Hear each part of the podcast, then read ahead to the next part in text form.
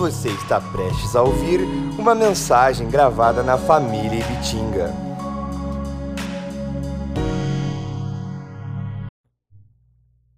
A paz do Senhor Jesus, irmãos. Que Deus abençoe a sua vida, a sua casa, a sua família, o seu lar. Que a graça do Senhor esteja sobre vocês. Senhor Jesus, quero te agradecer e te glorificar pela oportunidade que o Senhor me dá de levar a tua palavra, Pai. Em nome de Jesus Cristo, que o Senhor venha nos abençoar. Que o nosso coração seja edificado e fortalecido. No nome de Jesus. A palavra que eu vou trazer para vocês hoje chama-se Renovado na Esperança. Salmo 62, versículo 5 diz assim: Ó minha alma, espera somente em Deus, porque dele vem a minha esperança.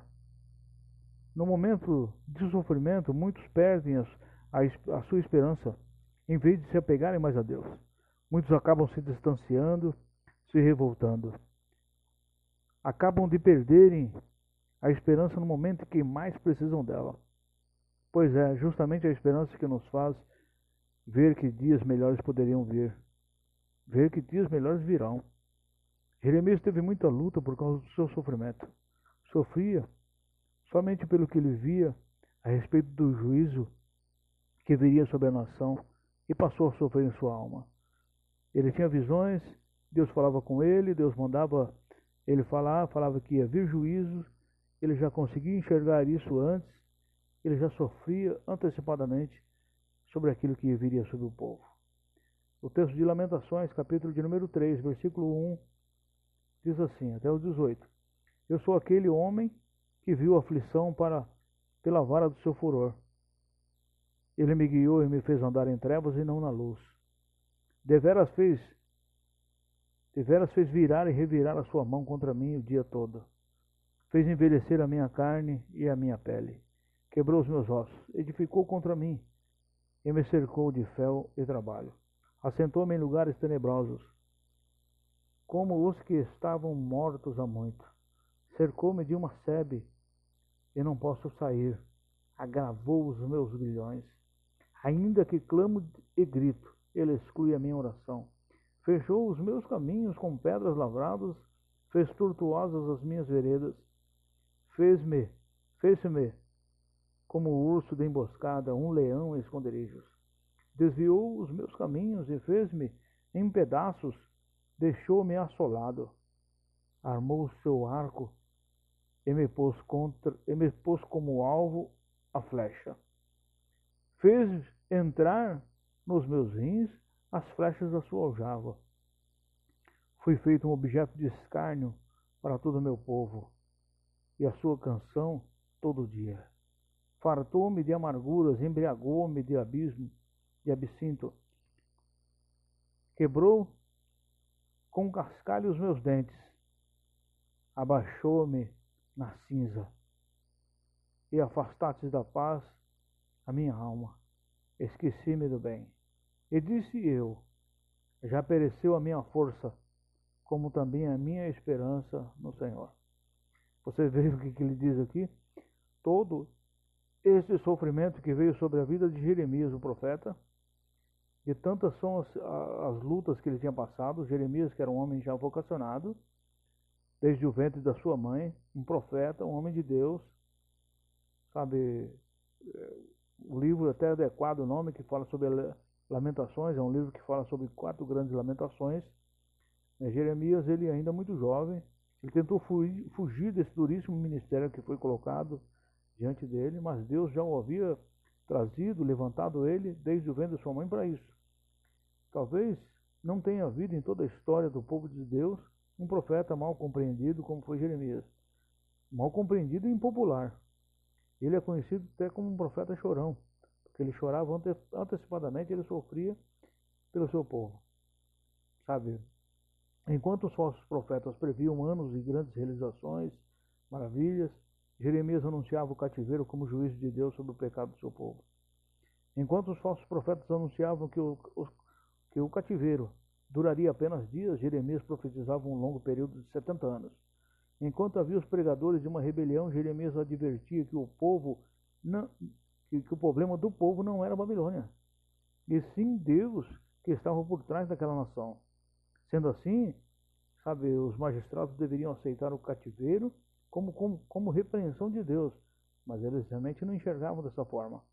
Enquanto os remanescentes queriam fugir para o Egito, Jeremias exortava o povo a ficar em Jerusalém e esperar livramento de Deus. Todos esses fatos fizeram de Jeremias um profeta impopular, taxado de antipatriota, odiado pelo povo.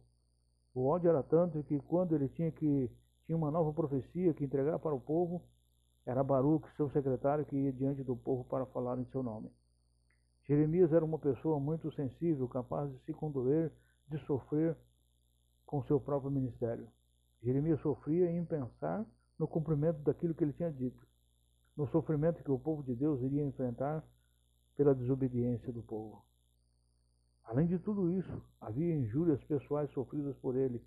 O profeta foi julgado numa cisterna cheia de lama, onde quase morreu, mas ele foi salvo pelo rei Zedequias, que temia o cumprimento das suas profecias. Quando, quando os remanescentes fugiram para o Egito, Jeremias foi levado como prisioneiro. Jeremias escreveu Lamentações durante a terceira invasão de Nabucodonosor, que foi por volta do ano de 586. Quando ele viu a destruição por ele predita, sua mente foi invadida por lembranças do, dolorosas, lembranças amargas, lembranças ruins, que deram até um nome ao livro de Lamentações.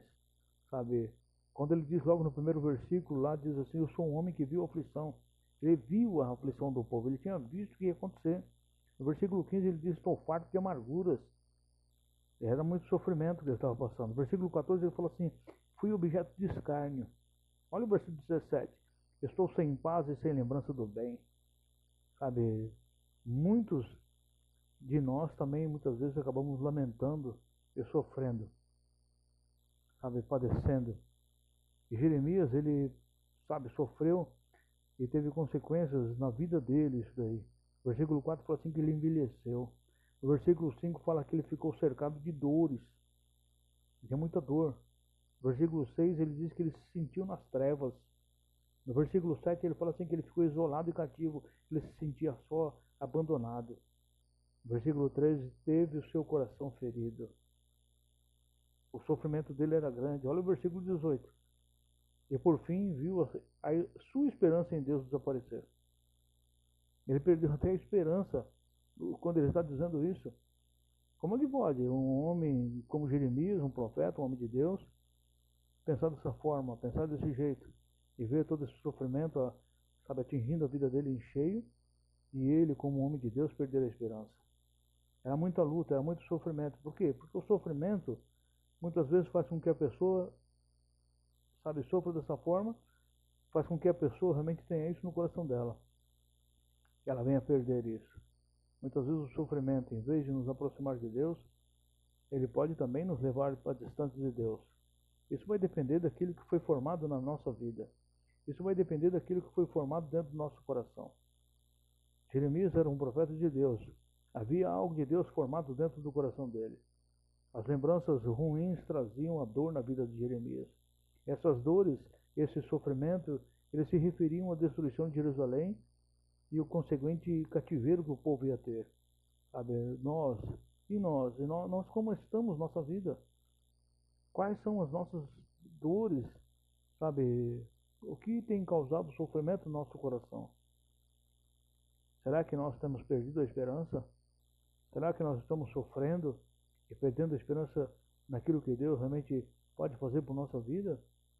Sabe, será que as situações que fazem a gente entristecer e achar que as coisas vão ser sempre do mesmo jeito? Será que nós acreditamos que as coisas não venham mudar? Quais situações têm tirado a nossa capacidade muitas vezes de sonhar, de acreditar que as coisas podem mudar? Como sabemos, sabe, como, como, como nós vamos saber disso? É quando nós confiamos em Deus, sabe? E isso aí, todas essas coisas, acontece porque a nossa mente é um campo de batalha. A nossa mente muitas vezes ela é ferozmente atacada pelo inimigo. Ele lança os seus dardos justamente porque ele quer que nós vemos a perder a nossa esperança em Deus. Ele quer que nós vemos a desacreditar, a colocar culpa em Deus pelo nosso sofrimento. Nós estamos sim vivendo momentos difíceis, momentos terríveis, momentos que não têm sido fáceis para muita gente. Sabe, o momento tem sido difícil. E muitas vezes as pessoas, uns dizem assim, você tem que ficar em casa, outros dizem assim, você tem que sair de casa. Você não pode ficar recluso o tempo todo. Isso vai atingir um coração ou outro. Isso vai depender daquilo que a pessoa está querendo procurando no seu coração. Se a pessoa está querendo sair, desesperada para poder sair, se ela ouvir isso aí, ela fala, tá vendo? Falaram que eu tenho que sair. E o outro, ao contrário disso, tem que ficar em casa. Então a pessoa, não, tem que ficar em casa. A pessoa já quer ficar. Só que nós temos que ter bom senso e ver a situação. Sabe? Nós não podemos ficar somente indo na, onda das outras pessoas. Nós temos que ser prudentes na nossa vida e confiarmos no Senhor nosso Deus. Sabe? Vemos dias em que as pessoas estão com medo, cheias de dúvidas em relação ao futuro, preocupadas com o dia de amanhã. Todos os dias vemos notícias ruins na televisão, em jornais, sabe? É, nós vemos essas notícias ruins de que de uma grande quantidade de pessoas estão morrendo. Estamos vendo isso todos os dias. Estamos vivendo em dias em que a nossa fé está sendo testada, está sendo provada. Nós estamos sendo provados, nós cristãos. E às vezes parece que estamos sós e abandonados. Mas você pode ter certeza de uma coisa: você não está só e nem está abandonado. Porque o Senhor Deus está com você, cuidando da sua vida, cuidando da nossa vida. Sabe que momentos assim, é justamente nesses momentos que mostramos onde nosso coração está, onde ele está firmado. Vivemos momentos difíceis, perturbadores, sabe? Converso com cristãos cheios de fé que estão com medo. Isso que está acontecendo, sabe, aí fora, está trazendo muito medo na vida das pessoas. Para mim, para você, que conhecemos a Jesus, conhecemos a Sua palavra, nós não deveríamos estranhar esse momento. Nós deveríamos saber, ao contrário, nós deveríamos estar preparados para momentos assim. Nós deveríamos saber que essas coisas iriam acontecer. A palavra de Deus nos ensina que situações assim iriam acontecer no mundo, como diz o texto de 1 Pedro, capítulo de número 4, versículo 12. Amados, não estranheis a ardente prova que vem sobre vós para vos tentar, como se coisa estranha vos acontecesse. Muitas vezes essas provas vêm para nos tentar, muitas vezes para nos tentar a, a ficar longe de Deus, a não acreditar em Deus, a muitas vezes a nos, tent, nos tentar de várias formas, em várias situações da nossa vida.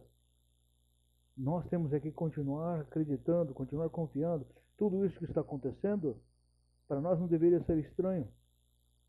Para nós não deveria ser estranho, porque sabemos que isso é profético. Coisas assim iriam acontecer e coisas piores aconteceriam. E vão acontecer. Por que, que muitas vezes as pessoas estão estranhando essa situação? Nós cristãos. Uma coisa é eu enxergar uma pessoa que não conhece a Deus, ver toda essa situação acontecendo, situações ruins e difíceis que vão acontecer ainda. Nós não deveríamos estranhar isso, pelo contrário, deveríamos falar, isso é cumprimento bíblico, é profético isso daí sabe, ter prudência, ter cuidado, não ter medo, porque Deus cuida da nossa vida, sabe? Assim vamos ficando meio duros no nosso coração e perdemos toda a chance de, de enxergar lá na frente algo melhor. A maioria tem vivido, de um modo ou de outro, essa situação de perder a fé. Nós não podemos perder a nossa fé, nós devemos continuar acreditando no nosso Senhor. Assim, irmãos, entramos até numa situação triste de perder a possibilidade de acreditar, de esperar, de sonhar, de ver que Deus cuida da nossa vida, de proclamar diante das dificuldades da vida a libertação que só vem em nome de Jesus. Nós perdemos muitas vezes essa chance quando nós deixamos de acreditar. E quando nós formos falar alguma coisa para uma pessoa, se estivermos assim, nós, se nós falarmos, em vez de falarmos coisas boas, vamos falar coisas ruins. Vamos falar coisas desesperadoras. Nós precisamos falar que Deus realmente tem um plano, que Deus está tudo, está tudo sob o controle do nosso Senhor. Sabe? Nós precisamos acreditar que todas as coisas elas têm possibilidade de mudar, elas mudam. Sabe, tudo muda. Jeremias esteve assim, mas no versículo 21 ele chega à conclusão de que precisa desesperadamente se livrar daquilo que causava dor no seu coração, da, daquilo que o perseguia, daquilo que fazia sofrer, daquilo que estava deixando ele sem esperança. daquilo que estava querendo tirar a esperança do coração dele. Aí no versículo de número, na sequência, no versículo de número 19, fala assim: Lembra-te da minha aflição e do meu pranto, do absinto e do fel. Minha alma certamente disto se lembra e se abate dentro de mim. Disto me recordarei na minha mente, e por isso esperarei as misericórdias. Por isso esperarei. Versículo 22: As misericórdias do Senhor são a causa de não sermos consumidos, porque as suas misericórdias não têm fim. Novas são a cada manhã, grande é a tua fidelidade. A minha porção é o Senhor, diz a minha alma, portanto esperarei nele. Bom é o Senhor para que o esperam nele, para a alma que o busca. Bom é ter esperança e aguardar em silêncio a salvação do Senhor. Então você vê aqui o que, que ele está dizendo. Sabe, ele foi renovado. Sabe, ele, ele chega à conclusão de que precisa des desesperadamente se livrar daquilo que estava prejudicando a sua vida. E para isso acontecer, ele precisa substituir por aquilo que podia trazer esperança para a vida dele. O que, que pode ocupar nossa mente no lugar dos pensamentos ruins e ter novamente esperança em Deus. O versículo 22 fala da misericórdia de Deus. As misericórdias de Deus são novas a cada manhã. Em meio à tristeza e dor, somente as misericórdias do Senhor podem renovar.